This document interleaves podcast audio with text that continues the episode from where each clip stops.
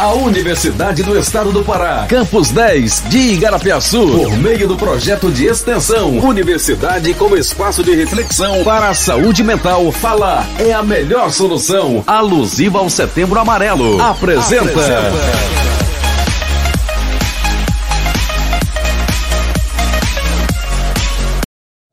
Olá, eu sou Antônio Laécio, discente do curso de Pedagogia da Universidade do Estado do Pará, Campus 10, Igarapeaçu, e bolsista do NAI. E esse é o sétimo episódio do nosso podcast, e vamos abordar o tema isolamento social. O isolamento social pode ocorrer de forma voluntária ou involuntária. Em alguns casos, como ocorreu quando houve o início da pandemia, esse isolamento aconteceu de forma involuntária, pois a grande maioria das pessoas tiveram que ficar em suas casas com o intuito da prevenção ao novo vírus que circulava no mundo.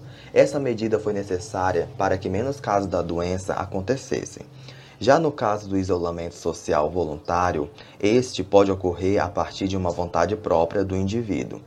Pode acontecer por algum motivo religioso, como no caso dos amichés, que optam pelo isolamento social do grupo para manter o que chamam de pureza religiosa da comunidade.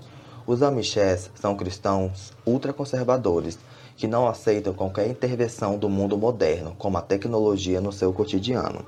Mas há também o isolamento social que acontece a partir da depressão ou de algum trauma que impactou de forma muito grave a pessoa afetada. Diante disso, vamos conversar com alguém que já enfrentou este problema. A entrevistada prefere não se identificar. Dessa forma, respeitamos a sua escolha e agradecemos a sua disponibilidade. Vamos iniciar as perguntas. Em que momento da sua vida você percebeu que estava com esse transtorno psicológico e há quanto tempo você convive com ele?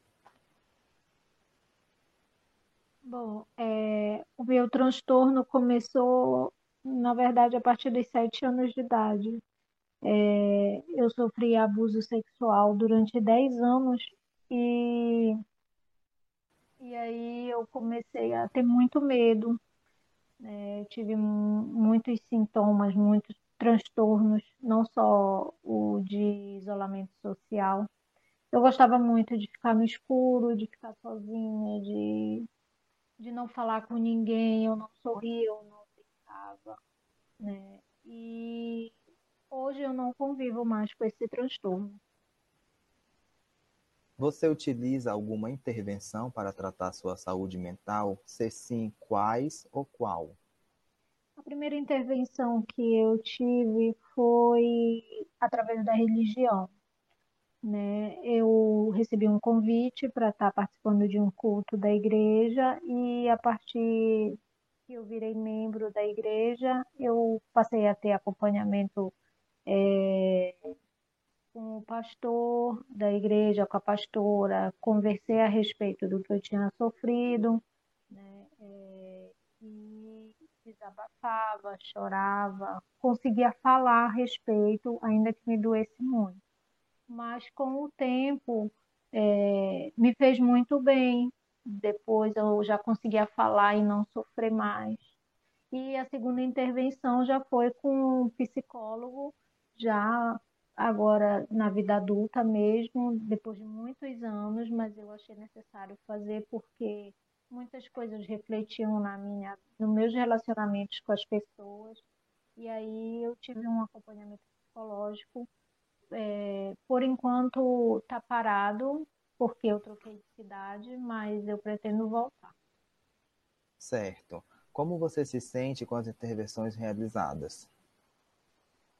Me sinto muito bem. Ainda, ainda é, sou membro da igreja, né? já não faço mais acompanhamento em relação a transtorno, mas é, continuo ainda na religião e me sinto muito bem e me sinto me sentia muito bem com a, com a terapia né? Eu me senti muito bem eu escrevia cartas eu é, conversava falava a respeito de muitas coisas não só relacionadas ao transtorno mas muitas coisas.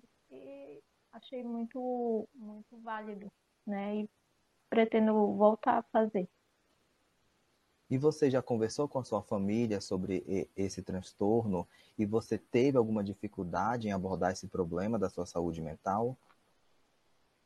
Hum, sobre o transtorno em si, o que ocasionou, não. Eu nunca contei para ninguém, para ninguém da minha família.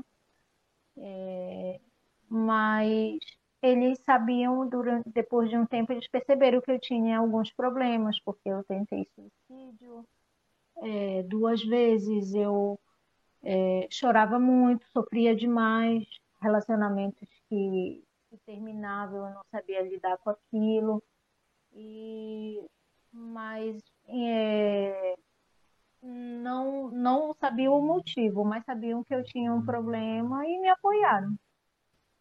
Certo. E como a sua rede de apoio, sua família, seu marido, seus amigos podem contribuir para a qualidade da sua saúde mental?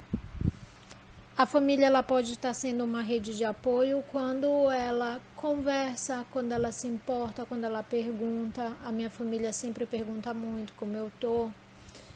É uma rede de apoio muito importante, é, principalmente o fato de não julgar né, de realmente se importar, né, e não julgar, não procurar é, apontar qualquer erro, qualquer coisa. É, eu acredito que essa é uma grande forma de apoio através do diálogo. Ok, muito obrigado pela sua contribuição. Dessa forma, finalizamos o sétimo episódio do podcast, ressaltando a importância é, da saúde mental. Cuide-se e fiquem bem. A Universidade do Estado do Pará, Campus 10, apresentou o podcast do projeto de extensão A Universidade como Espaço de Reflexão para a Saúde Mental. Falar é a melhor opção.